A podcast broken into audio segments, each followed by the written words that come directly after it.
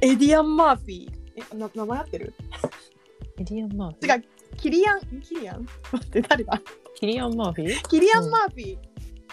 キリアン・マーフィーえちょっとびっくりしたんだけどはいえ彼のさ代表作は何というといいええなん かいろんいなやとこでちょっとずつ見てちょっとずつ嫌だなっていう気持ちにさせてくるじゃん彼ってまあでも主演を張ったのはドラマの「ピーキー・ブラインダーズ」そうですね。あと映画だとあのいろいろ出てますけど。そうピーキーブラインダーズあれだよねあのえっと名前が出てこないやチェスのやつで一躍有名になったアニャ・テイラー・ジョイうん、が多分シーズン5ぐらいの後半で出てくるっていうのでもああちょっと話題になっていた、ギャングそう,、をモデルにしたドラマですよね。あのね大変ハードでいいですいいですよあれは。 3話ぐらいまでで止まってる今バットマンで忙しいから今ゴッサム見るのに忙しいんでね重いのよだってうん。敵も重い。ピーキーも重いで、うん。キリアン・マーフィー。うん。なんかすごい綺麗な目を青い目をしているのではい。有名だったりするんですがなんかそうそう個人的にはそれ以上にアイルランド出身じゃないですか。うんうんうん。なんかこっちアイルランド側の人特徴的な顔立ちしてませんなんかちょっと。おーなんだろう純粋に彼の顔立ちっていうだけなのかななんかすごいね。 いやでこれあと出てる映画もあると思うのだけどうん、すごい不安にさせられるの。不安にさせられる。キリアン出てくると「え大丈夫?」ってそわそわしちゃうの。はあはあはあ。なんか不こ安になる私にとってはキリアン・マーフィーは小物役が似合うっていう まあでもキリアン・マーフィーってあんまり私その注目して見たことが昔はなくてうんうんでもあの「インセプション」とかうんうんそのダークナイトシリーズとか、 ままちょっとどっちもあのクリストファー・ノーランなんです けどとかで見るからあよく見る人みたいな感じだったんだけど、うんあのダンケルクであうんそうだねあれであすごい存在感の人だなってあの時初めてキリアン・マーフィーを個体としてキリアン・マーフィーと して私は認識したんですよ。あれも目がすごく。そうね。うん、着込みに着込んでますしねあれってうん。不安にさせられるか。綺麗な人だなとは思うけど。私が見た映画が良くないのかなそうでなんで今彼なのっていうのはうん。それ以上に「クワイエット・プレイス」見たんですよああ、なるほどね。はいはい。 2を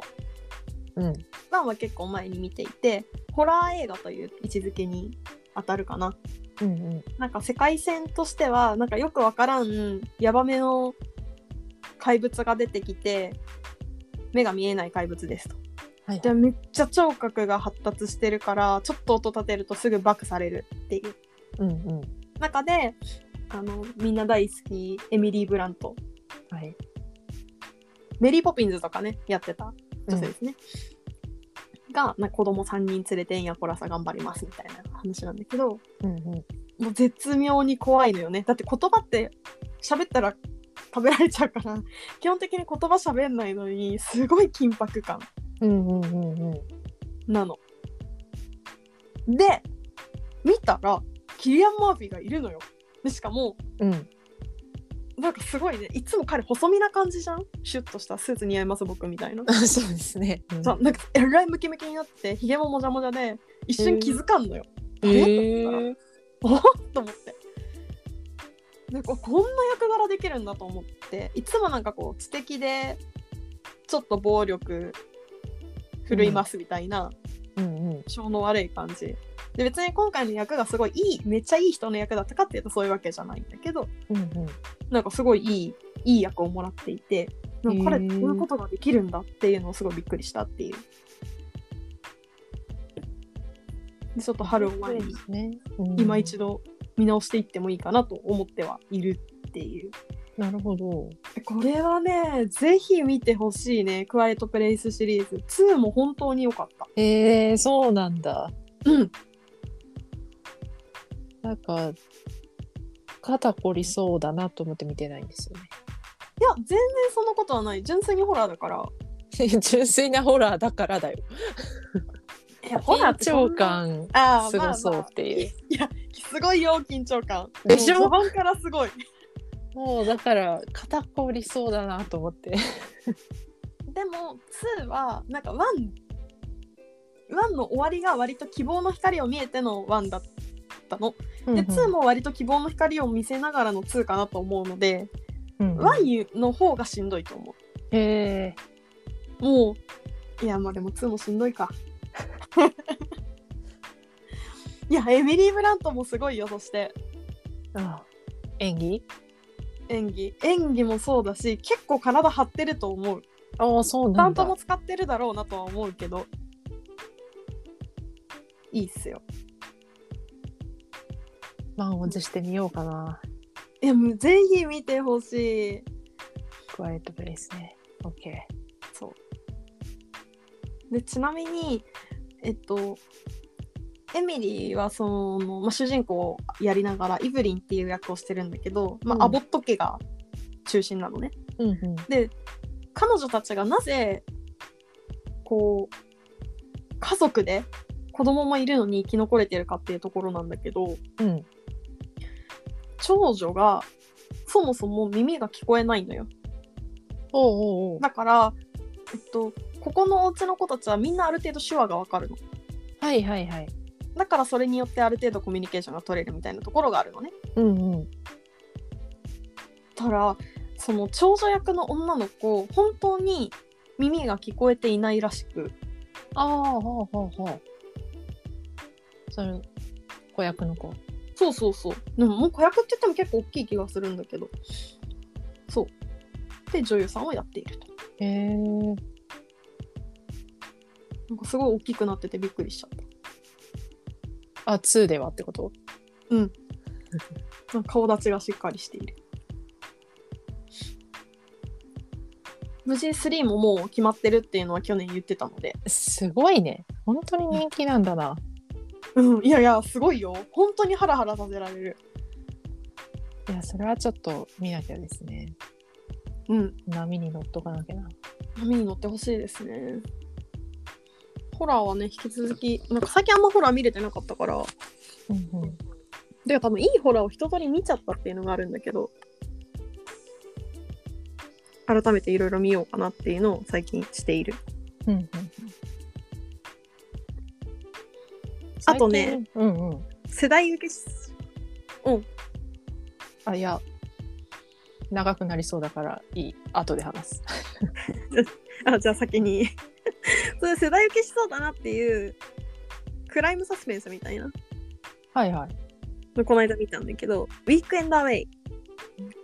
主演がレイトン・ミースターっていうゴシップガールで、ブレアっていうわがままお嬢を務めていたあ女性なーんはだけいどはい、なんかもう多分35ぐらいなんだよね彼女ってうんうんうん、でもなんか35のレイトンじゃないとこれは演じられないなっていう感じのいい役をもらっていたと思ううん。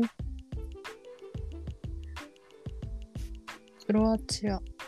が舞台なの。あそうそうそうそうその週末のショートトリップみたいな感じで親友が離婚するおめでとうパーリーしに来いっていううんうん。で最近娘生まれたばっかで旦那に娘預けて行くが親友が朝起きたらおらず行方不明どうしようみたいな感じの話ですね週末の旅行とかね。もううん殺人事件起こりまくりですから、怒らんのよ普 通週末の旅行っていう導入がもうクライムサスペンスって感じ、もうねわかるわかる来るぞ来るぞってなるもんな そうもういかんときってなるもうねその段階でねそうまあ本来それだけで言うと何の何のね変哲もない話なのでそうそうそそうりゃ行くんだわみたいな